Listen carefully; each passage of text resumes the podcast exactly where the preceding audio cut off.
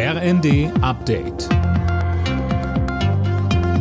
Stündlich neu. Auf den Punkt informiert. Ich bin Daniel Stuckenberg. Guten Morgen.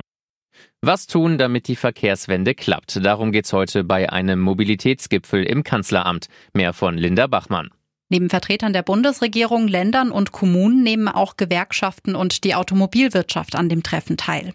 Konkret geht es darum, wie das Ziel der Klimaneutralität erreicht werden kann und gleichzeitig Jobs erhalten bleiben.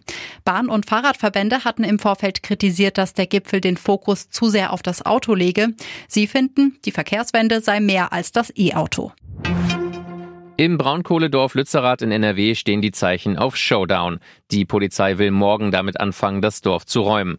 Dort lebt zwar schon lange niemand mehr, tausende Klimaaktivisten halten Lützerath aber besetzt, um es vor dem Abriss zu bewahren. Der Energiekonzern RWE will unter dem Ort Braunkohle abbauen.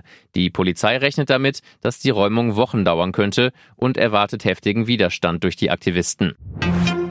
Der Prozess zum Einbruch ins grüne Gewölbe in Dresden geht weiter. Ein Teil der Beute war ja letzten Monat wieder aufgetaucht. Vorher hatte es Absprachen zwischen der Staatsanwaltschaft und den Verteidigern der Angeklagten gegeben. Im Raum steht also ein Deal vor dem Gericht. Dazu bräuchte es aber ein Geständnis. Weiter sagte Andreas Ferron vom Dresdner Landgericht. Es wird zum Ablauf der Sicherstellung ein Zeuge der Sonderkommission Epaulette vernommen werden und zu Umfang und Zustand des sichergestellten Schmuckes wird ein Experte in der staatlichen Kunstsammlung in Dresden als Zeugin vernommen.